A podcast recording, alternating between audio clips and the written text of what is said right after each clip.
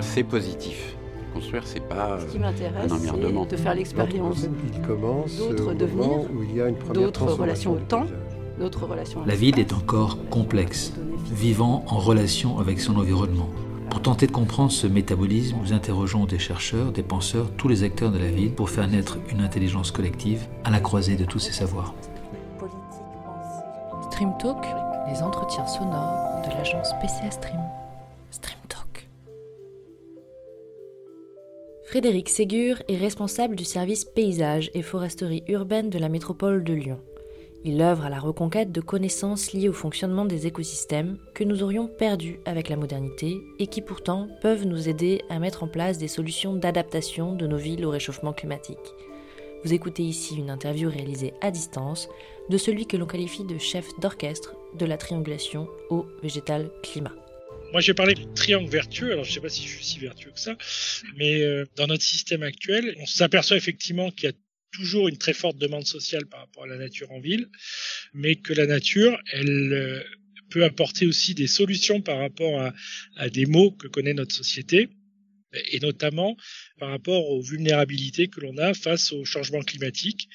Et à Lyon, par exemple, le- la principale vulnérabilité de notre territoire face au changement climatique, c'est euh, les canicules et les vagues de chaleur estivales qui ont vraiment un impact euh, sanitaire très important sur les populations et qui peuvent rendre euh, la vie en ville quasiment impossible.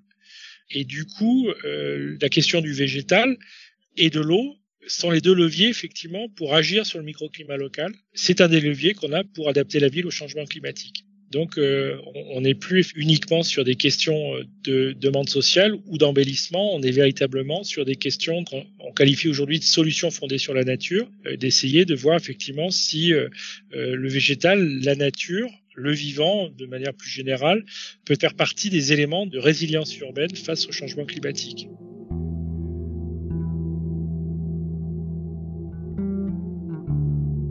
Personnellement, j'ai une formation universitaire en biologie, écologie, génétique. J'ai intégré l'école des eaux et forêts. Donc j'ai une formation d'ingénieur forestier et j'ai voulu me spécialiser dans une discipline qui n'existait pas véritablement en France, qui s'appelle la foresterie urbaine. La foresterie urbaine, c'est une discipline qui a été développée il y a une cinquantaine d'années, euh, notamment par les Nord-Américains, et qui considère que les arbres et la végétation qui est située dans un territoire urbain forment une, une forêt diffuse, de la même manière qu'une savane euh, arborée, c'est une forêt diffuse. Et du coup, euh, l'idée, c'est d'avoir une approche globale de cette euh, euh, trame arborée d'un territoire urbain en utilisant d'une part des modèles, des techniques et des principes issus de la foresterie, euh, la pédologie, euh, la phytosociologie, euh, la botanique, quoi, toute une série de, de- de données, la sylviculture, etc. Mais comme on est en ville, ces sciences euh, forestières ne sont pas suffisantes et du coup, la formation en foresterie urbaine intègre également le paysage, l'architecture, l'urbanisme, la géographie, qui sont des, des données. Et comme le territoire urbain est habité par des hommes, il faut rentrer également des connaissances dans des disciplines euh, liées aux sciences de l'homme, que ce soit l'histoire, euh, la sociologie, euh, l'anthropologie, euh, la psychologie. Et du coup, l'approche de foresterie urbaine, c'est une approche vraiment transdisciplinaire que l'on n'a jamais véritablement réussi à, à mettre en œuvre euh, en France. Et donc moi j'ai essayé de développer cette, cette approche véritablement pluridisciplinaire autour de l'objet nature en ville, notamment de l'objet arbre, qui a une valeur symbolique et visuelle esthétique forte euh, dans notre société. Et du coup, depuis, je travaille effectivement sur l'élaboration de, stratégies pour euh, la métropole de Lyon. Donc la métropole de Lyon, c'est Lyon plus 59 communes autour de Lyon. Et l'idée, c'était d'introduire euh, les enjeux de nature et de paysage dans la culture de l'aménagement urbain de la métropole. D'abord sur les projets urbains d'aménagement, de voirie, d'espace public. Ensuite, dans les prescriptions d'urbanisme, puisque une des compétences de la métropole, c'est de réaliser aussi des plans locaux d'urbanisme ou, des schémas de cohérence territoriaux. Et puis aujourd'hui, avec le, le plan canopé dont on parlera tout à l'heure, il y a l'idée de dépasser le clivage de domanialité en essayant de passer d'une logique d'institution à une logique de territoire. L'une de ces figures de référence n'est autre que Adolphe Alphand, proche collaborateur de Eugène Haussmann durant la campagne des grands travaux de Paris, à qui l'on doit la mise en place d'un système de parcs, de places, de squares et de boulevards plantés qui constitue encore aujourd'hui le squelette de la capitale. Alphand, c'est un ingénieur des ponts et chaussées au départ, qui a constitué, euh, avec son service des promenades, une équipe pluridisciplinaire, avec des architectes, avec des horticulteurs, avec des, forestiers, donc un certain nombre de compétences différentes pour euh, avoir une, une, approche un petit peu globale de l'aménagement de la ville. Il y a plus de 100 000 arbres qui ont été plantés dans les rues, euh, des grands parcs ont été créés avec des moyens très importants. Et ils disent, mais euh, finalement, cette, cette dépense, elle n'est pas si importante que ça si on la met en référence au service qu'apportent ces arbres. Ils parlent clairement de services rendus par les arbres. Et quand ils déclinent les services, on s'aperçoit qu'ils mettent en avant le bien-être et la santé des habitants, ils mettent en avant l'amélioration de la qualité de l'air, ils mettent en avant l'ombrage et le rafraîchissement. Avant même les questions d'embellissement, c'est ces éléments-là qui sont mis en, avant. Ce qui était intéressant, c'est de voir la perte de connaissances qu'on a eue depuis cette époque-là. À partir du, du 18e et surtout au 19e siècle, il y a énormément de traités d'arboriculture, d'efforts qui sont faits sur la connaissance des espèces. Le premier traité, euh, il date de, de 1760, écrit par Duhamel du Monceau. C'était très intéressant. Et puis, il y en a eu toute une série au 18e, 19e. Il y a eu les écoles d'arboriculture urbaine, etc. C'était vraiment une discipline à part entière qui s'arrête au tournant du 20e siècle. Et à partir de là, il y a une perte d'intérêt pour euh, les questions euh, de nature. On se tourne plutôt vers l'horticulture, vers la décoration. Et c'est vrai que c'est plutôt la gestion euh, qui est mise en avant euh, des espaces verts, les côtés un peu liés à la décoration, mais plus justement cette vision globale et cohérente de l'ensemble. Et du coup, ça s'accompagne d'une perte de connaissances. Et cette perte de connaissances, c'est quelque chose qu'on a découvert. Euh, moi, quand j'ai commencé à travailler au début des années 90, on s'est aperçu que tous les arbres plantés depuis cette période des Trente Glorieuses, ils étaient majoritairement dépérissants alors que les arbres plantés euh, du temps d'Alphand, ils étaient toujours là. ils avaient vécu 150 ans, ils étaient structurants alors que les autres n'avaient pas poussé, ils avaient eu un développement chétif et mouraient relativement vite. Et on a essayé de comprendre pourquoi effectivement il y avait cette accélération. Il y avait un discours qui était très euh, fataliste par rapport à ça. Les gens disaient, mais vous comprenez, c'est la ville, euh, le milieu urbain, il est, il est difficile, c'est pour ça que les arbres vivent pas vieux. Et il y avait une espèce de petite musique fataliste qu'on entendait un peu partout. Il y avait des études qui montraient qu'aux États-Unis, l'espérance de vie moyenne d'un arbre en ville, c'était de 20 à 30 ans. Sur la rue Sainte-Catherine à Montréal, j'avais des collègues qui m'avaient montré que l'espérance de vie d'un arbre, c'était 10 ans. Et en regardant effectivement dans le passé, on s'aperçut que sur nos quais, nos avenues, nos places, on avait encore des arbres plantés dans la période haussmannienne qui sont toujours présents. Et la question, c'est de dire, ben, c'est pas le milieu urbain qui est intrinsèquement mauvais pour l'arbre, puisque ces arbres, ils ont réussi à pousser. Et donc, essayons de comprendre pourquoi les arbres qu'on plante aujourd'hui ne poussent pas, alors que ceux qui étaient plantés du temps d'Haussmann poussaient.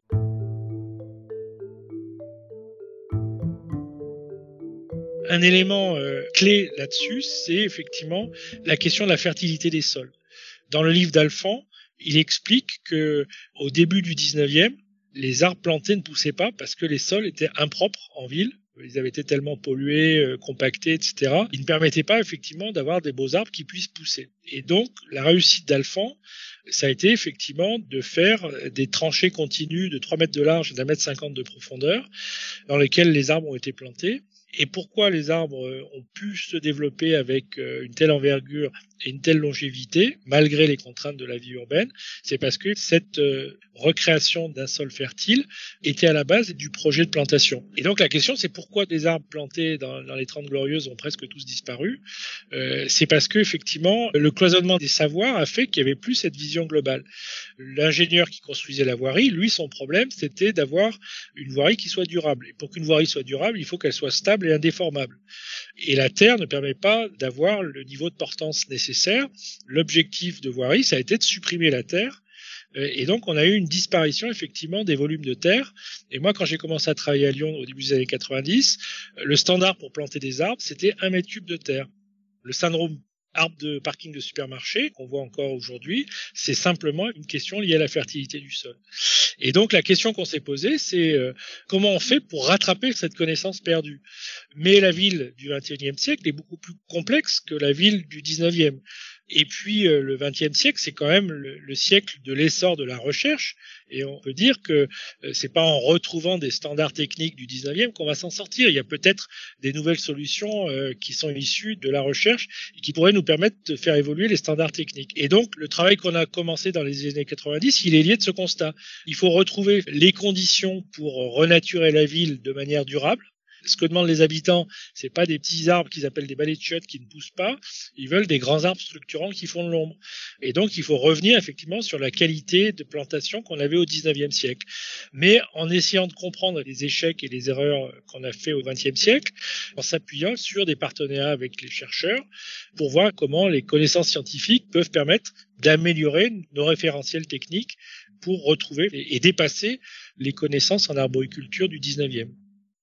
Depuis les années 90, la métropole de Lyon met en place des outils visant à inscrire les projets liés au paysage dans un calendrier décorrélé des mandatures et à faire dialoguer stratégie, conception et gestion.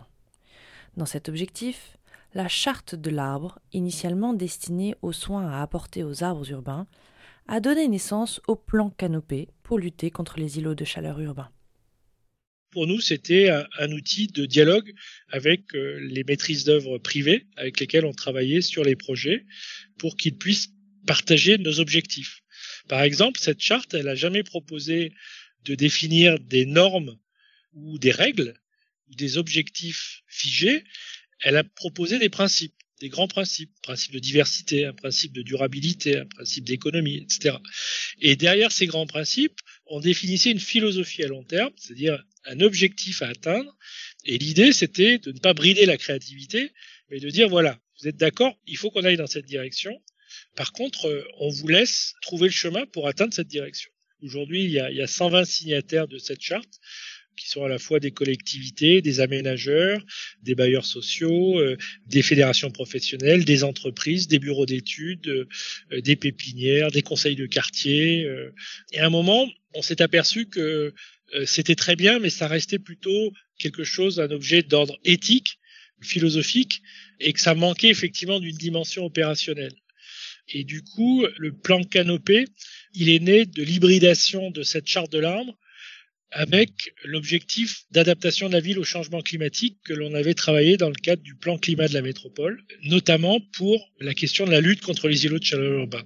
On s'est dit effectivement qu'il fallait absolument qu'on soit en capacité de travailler sur cette question de la renaturation de la ville et de l'ombrage pour la résilience urbaine face au changement climatique.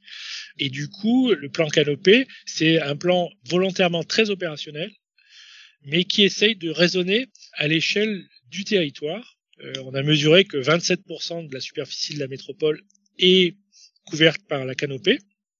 Alors c'est un élément intéressant parce que face aux enjeux de changement climatique, une ville qui serait entre 30 et 40% de surface de canopée s'approcherait effectivement d'une résilience par rapport à ces questions d'îlots de chaleur. Donc nous, quand on fait l'analyse sur Lyon, 27% donc on est plutôt dans une bonne moyenne. On s'est aperçu que finalement 70% de la canopée actuelle, elle est sur le domaine privé. Et nous, la métropole, on maîtrise que 10 de, de cette canopée. Les 59 communes maîtrisent à peu près 10%, et puis le reste, c'est d'autres euh, acteurs publics, des bailleurs sociaux, des domaines de l'État, etc. Et 70%, c'est sur du domaine privé. Du coup, la question, c'est de se dire, ben, si on veut travailler sur la question des îlots de chaleur, il faut travailler sur l'ensemble du territoire. Si on travaille uniquement sur notre propre domaine, même si on doublait notre patrimoine, ça changerait rien à l'échelle globale. Du coup, il est nécessaire, et c'est l'objectif phare du plan Canopé, c'est de mobiliser l'ensemble des acteurs privés pour justement qu'ils participent à cet effort de renaturation euh, et d'adaptation de la ville au changement climatique.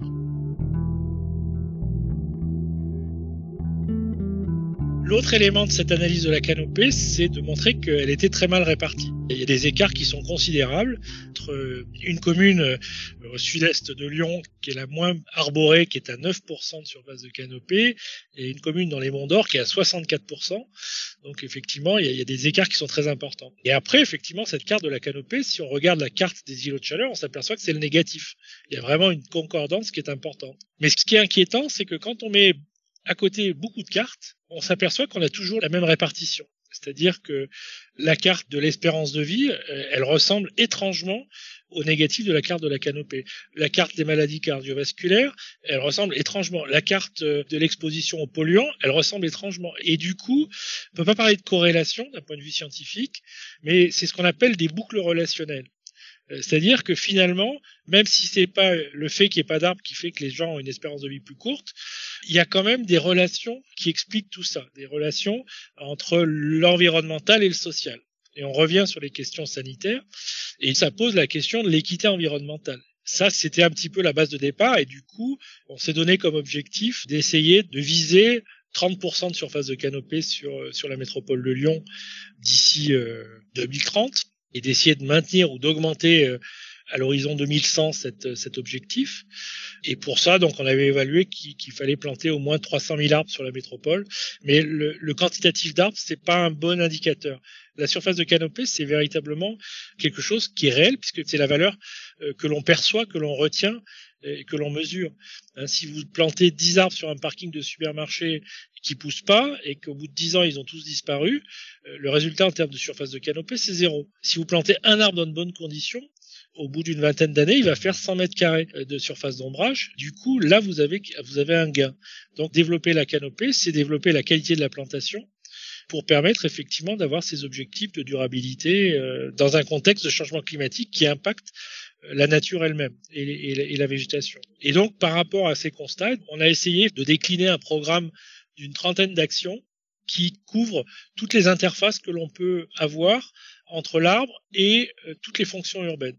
On parle d'interface avec euh, l'urbanisme, avec la santé, avec le développement économique, avec la biodiversité, avec l'alimentation, la voirie, la propreté, la gestion de l'eau, l'occupation des sols, etc. Et du coup, il faut passer de cette euh, posture de sachant qui réalise à une posture plutôt d'accompagnant, de facilitateur, de d'incitateur, de conseil pour justement faire en sorte qu'il euh, y ait une dynamique euh, qui soit le, plus largement euh, appropriée par tous les acteurs du territoire.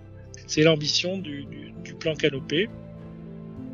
Le plan Canopé ne se concentre pas uniquement sur les frondaisons productrices d'ombre.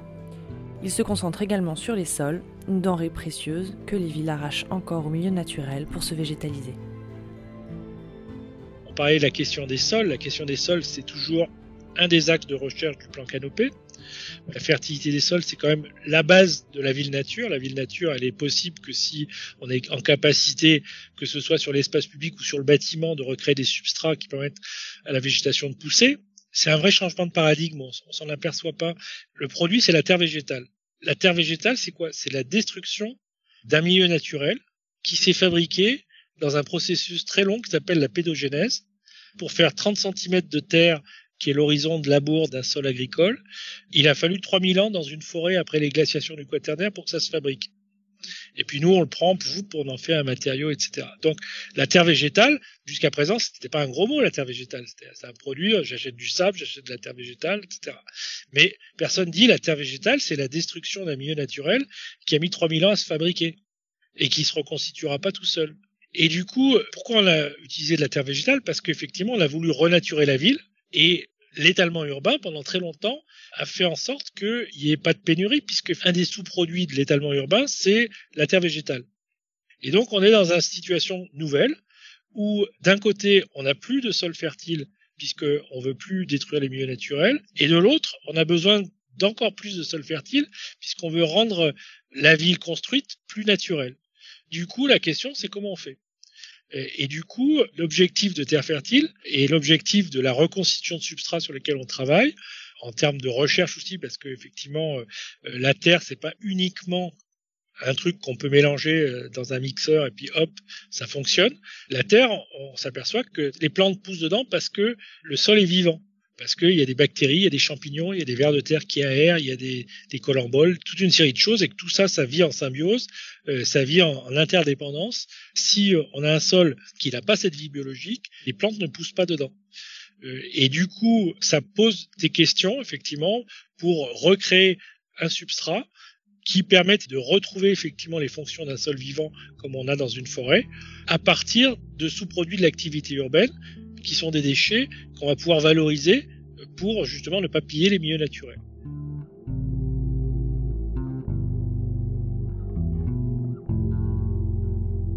Moi personnellement, je, suis partant sur des choses qui peuvent se développer sans avoir besoin d'un système continu artificiel. Je pense que ces solutions-là, chaque fois que des gens ont voulu planter des arbres avec de l'arrosage automatique, l'espérance de vie de l'arbre, c'est l'espérance de vie du système d'arrosage automatique. Dès qu'il tombe en panne, euh, le temps qu'on arrive à le réparer, l'arbre a crevé parce qu'effectivement, il s'est enraciné uniquement par rapport aux endroits où l'eau arrivait. Il a aucune capacité de se développer. Euh. Alors après, ça demande aussi beaucoup de travail en termes d'écologie pour trouver les plantes qui correspondent à des écosystèmes qui sont adaptés à ce type de milieu. Donc la question, c'est de mieux connaître l'écologie, dans une logique dynamique, parce que c'est pareil. Une des erreurs actuelles, à mon sens, des objectifs de renaturation, euh, c'est de vouloir raisonner par rapport à la question des essences locales uniquement. Les essences locales, elles sont locales aujourd'hui. Euh, elles n'étaient pas locales hier. Et elles seront pas locales demain. Ou elles seront dans une autre localité. Tout ça, c'est bien connu. Et on sait qu'un degré d'augmentation de température, ça équivaut à peu près à 150 km de migration des écosystèmes et de la végétation. Et du coup, comme au cœur d'une ville comme Lyon, comme Paris, on a en permanence entre 2 et 4 degrés d'écart par rapport à la campagne environnante, on sait très bien que les conditions écologiques dans 50 ou 100 ans, au cœur des villes, seront complètement différentes euh, de celles qu'on a dans, la campagne environnant Lyon. Là-dessus, l'idée, c'est de se dire que il y a beaucoup de botanistes qui pensent que l'avenir de notre flore, c'est justement d'être en capacité d'élargir notre palette spontanée par justement des introductions raisonnées de plantes qui ont un fort potentiel d'adaptation. Et puis là-dessus, il y a un autre problème qui me semble important, c'est la, dimension culturelle aussi de la diversité d'espèces. C'est-à-dire effectivement que nos paysages, notre culture euh, alimentaire, euh, d'environnement, etc., est liée aussi à ce que l'homme a fait de la nature depuis des milliers d'années on a du blé en France parce que des hommes sont venus avec du blé du Moyen-Orient. Ils sont venus avec des animaux, c'est ce qu'on mange. Ils sont venus avec des plantes, ils sont venus avec des choses. Et en fait, l'homme a façonné les paysages, a façonné la nature par rapport à ses propres besoins. Le plus bel exemple, c'est le pêcher. L'arbre. Hein. Le pêcher, son petit nom latin, c'est Prunus persica. Alors Prunus persica parce qu'on sait que il poussait au Moyen-Orient, chez les Perses, et c'est Alexandre le Grand qui l'a ramené en Grèce depuis la Perse. Les Romains l'ont récupéré des Grecs et l'ont introduit en France. C'est comme ça que le péché est arrivé en France. Mais plus récemment, avec euh, la génétique, on s'est aperçu que finalement le berceau du péché, c'est pas du tout la Perse, c'est la Chine. Et que c'est des essences commerciaux peut-être 2000 ans avant Jésus-Christ, entre la Chine et la Perse, qui ont permis l'arrivée du péché à cet endroit-là. Donc finalement, le péché qu'on a en France, tous les gens vont vous dire, bah, j'ai un péché dans mon jardin, c'est une essence bien de chez nous. voilà son histoire. Son histoire, elle est culturelle. Elle est liée à l'homme. Et cette dimension-là, il faut qu'on la réintroduise aussi dans la manière dont on conçoit les paysages de demain. Ça va permettre de remplir toute une série de services. Et c'est ce qu'on appelle aujourd'hui des solutions fondées sur la nature. C'est effectivement d'introduire ça euh, dans l'ingénierie d'aménagement de la ville euh, en substitution à d'autres techniques euh, technicistes dépendant de la technologie qu'on aurait pu développer à la place.